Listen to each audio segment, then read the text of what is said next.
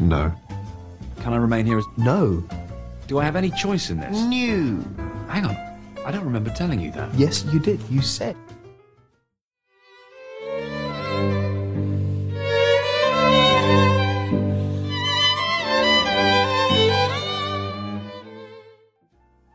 欢迎收听今天的阅读 Tango 书笔鉴赏会，我们是林胜林与 Sophia。嗨，大家好。好，有没有听到？今天我们换了一个比较轻松的音乐，马上罗吧。我们想要用非常放松的方式来介绍这本书，跟大家聊聊。对，为什么呢？这本书我觉得跟它很有缘哦。我们是在录完心理尼的节目之后呢，刚、嗯、好收到出版社的询问说，哎，要不要读一本书？这本书是跟拒绝有关的。跟大家复习一下，心理尼就是我们上次访问的一位心理咨商师。他那时候教了大家一个很重要的点是如何说不，如何拒绝台湾一直存在的乖文化。对，因为大家都太乖了，都很听什么老师啊、爸爸妈妈的话，然后不知道怎么拒绝别人。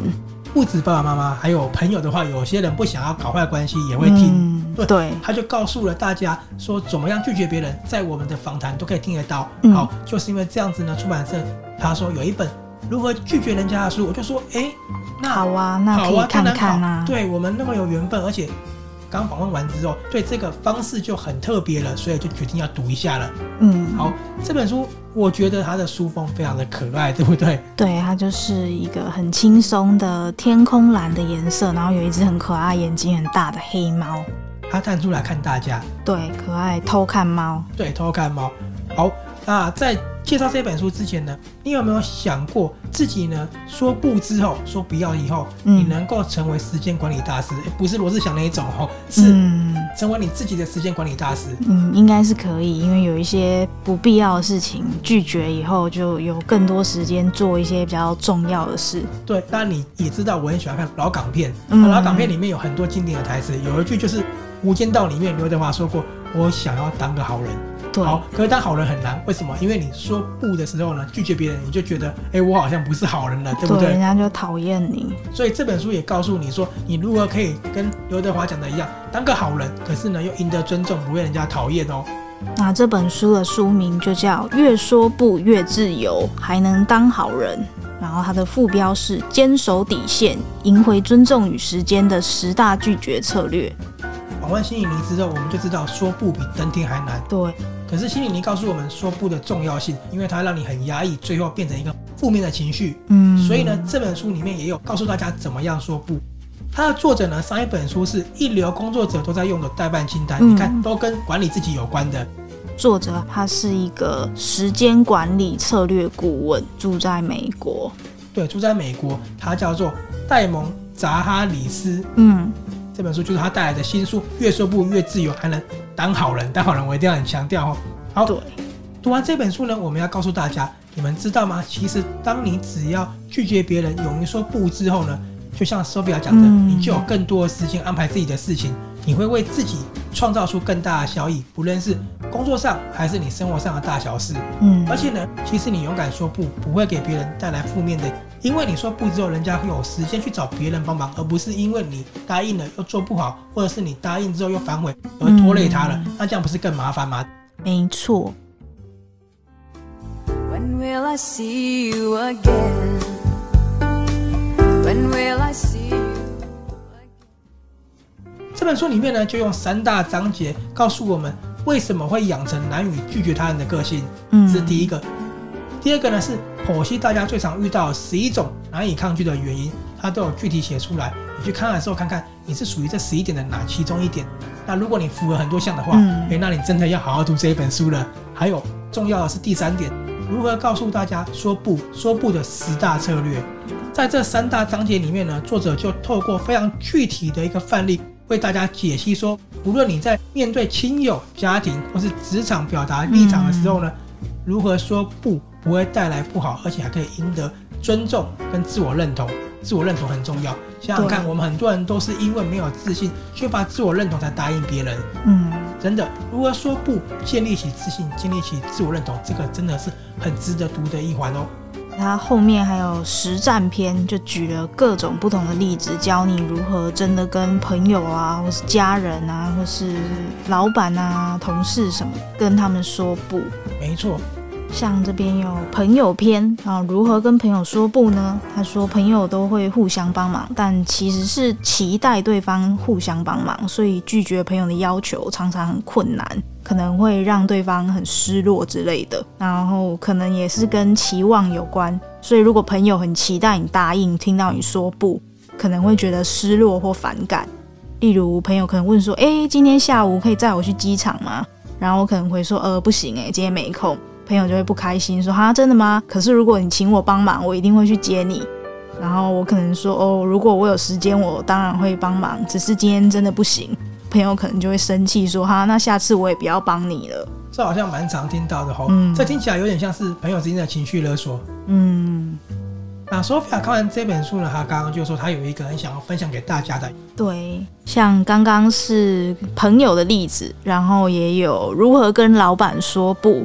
我觉得蛮重要的，对，这个很重要，就是尤其是在职场上，可能老板太难拒绝，或是怕得罪人，不敢拒绝之类的。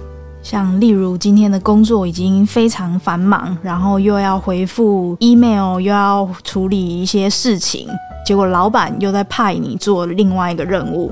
要怎么说不呢？因为真的没有时间，也没有心力，可能都连吃午餐都没空。有的人会选择接下这个任务，因为觉得说不很尴尬，可能怕老板觉得不配合会受到负面影响，结果逆来顺受。但是其实真正应该要表达自己的极限，可以调节压力，也可以避免自己瞎忙。就是他现在要教你怎么跟老板说不。首先回复老板要直接说明工作量、时间不足，向他们解释很多事情要处理，再来就要询问说新的专案相关资讯，截止时间是什么时候，需要什么样子的技能，然后第三点就是请老板重新排定工作量，建议他们延后一项现有的专案，才有时间可以投入新的专案。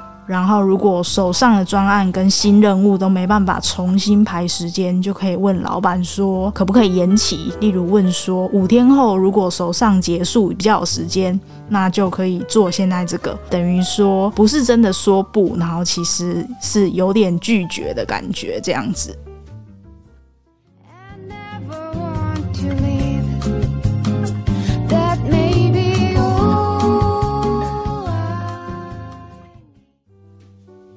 好，Sophia，换我问你哦，比如说你上礼拜已经跟朋友约好，明天要一起出去了，好，都讲好了，结果朋友呢突然今天跟你说，哎，我们不是明天约好了吗？那我明天去爬山好不好？好，这时候你不喜欢爬山，你有办法拒绝吗？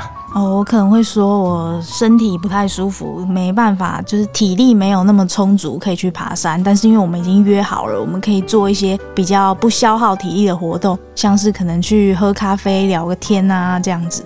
好，这个回答就很好。那当然，在书中呢，也有针对这个问题做了很多个版本不同的回答。嗯、为什么很多版本呢？因为他说每一个版本可以应付不同的状况。嗯、比如说，有些朋友可能就会因为你这样拒绝，他就很生气。对。或是有些人就会用一些情绪的勒索、一些哀兵政策去说：“嗯、哎，我都很想去爬山，都没人陪我之类的方式。”所以呢，作者就举例了很多方式，嗯、你可以从里面选择一个最适合自己的方式。没错。所以这本书呢，我觉得真的非常的有意思。No. Can I remain here as... No. Do I have any choice in this? No. Hang on. I don't remember telling you that. Yes, you did. You said.